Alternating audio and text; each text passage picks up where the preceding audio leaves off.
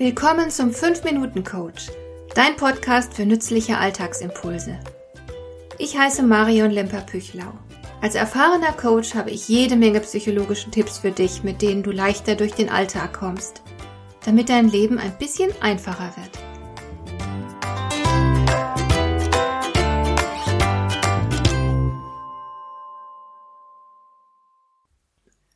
Gute Mütter haben staubige Regale, volle Wäschekörbe, schmutzige Fenster, klebrige Böden und glückliche Kinder. So lautet ein Spruch, den ich vor einiger Zeit auf einem Metallschild gelesen habe. Ich glaube, diese Worte sprechen viele von uns an. Früher hat man eine Frau nach ihrer Haushaltsführung beurteilt. Bei guten Hausfrauen hätte man vom Boden essen können. Und eine gute Mutter war jemand, dessen Kinder sich artig und still verhielten und die stets sauber und adrett aussahen. Schwarze Pädagogik pur.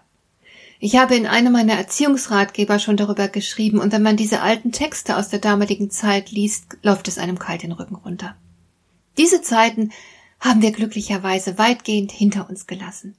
Mütter müssen jetzt nicht mehr einen tadellosen Haushalt und gehorsame Kinder vorweisen, damit man sie als Frauen respektiert. Aber trotzdem ist die Situation für uns Mütter nicht unbedingt einfacher geworden. Gute Mütter arbeiten, lautet der Titel eines Buches. Das ist kein bisschen besser. Jetzt werden Mütter in die Jobs gedrängt. Meine beiden ältesten Töchter haben jeweils einen Stall voll Kinder und müssen sich nun dafür rechtfertigen, dass sie nicht arbeiten gehen. Das kann's ja wohl nicht sein. Zunächst mal, wenn du Mutter bist, dann solltest du deine Rolle auf jeden Fall selbst definieren dürfen. Es geht nicht an, dass die Gesellschaft Müttern das Geldverdienen vorschreibt oder verbietet. Du musst entscheiden dürfen, wie du deine Rolle als Mutter definieren willst.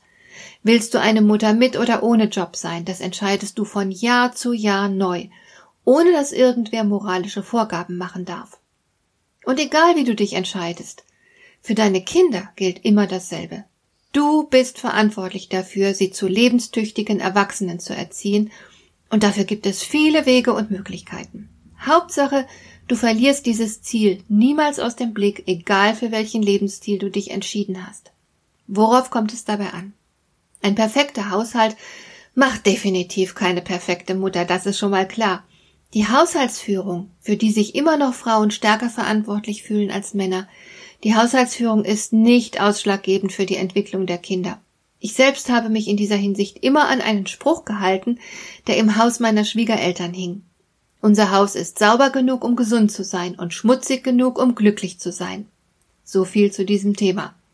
Kommen wir zu der Frage, wie eine perfekte Mutter ihre Kinder erzieht. Zunächst mal, perfekt gibt es nicht. Deine Kinder werden später im Rückblick immer irgendetwas zu beanstanden finden. Sei dir darüber klar.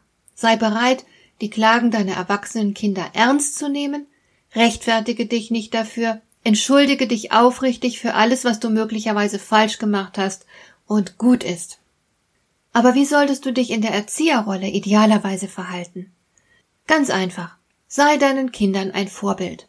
Denn wir teilen uns anderen viel stärker mit durch das, was wir sind, als durch das, was wir sagen. Also predige und ermahne nicht so viel, lebe lieber vor.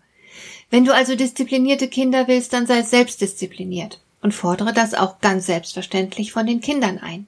Wenn du mutige Kinder willst, dann sei selbst mutig. Wenn du glückliche Kinder willst, dann sorge dafür, dass du selbst glücklich bist und dieses Glück ausstrahlst und so weiter. Der Rest ist Erziehungstechnik. Das kannst du lernen, wenn du es bisher nur unzureichend beherrschst. Ich empfehle dir dazu beispielsweise eines meiner eigenen Bücher mit dem Titel Eltern zwischen Liebe und Autorität. Ich verlinke dir ganz einfach mal dieses Buch in den Show Notes. Vermeide es auf jeden Fall, deine Kinder mittels Belohnung und Bestrafung zu erziehen.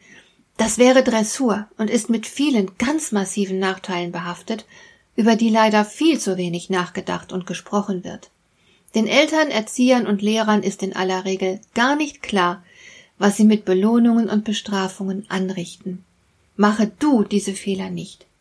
Und wenn du dir in deiner Elternrolle unsicher bist und Fragen zu diesem Thema hast, dann kannst du natürlich auch gerne jederzeit ein Coaching bei mir buchen.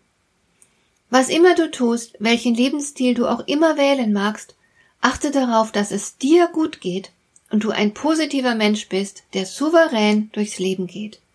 Alles andere wäre schlecht für deine Kinder. Hat dir der heutige Impuls gefallen?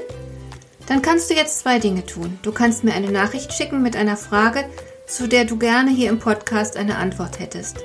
Du erreichst mich unter info@lemper-püchlau.de.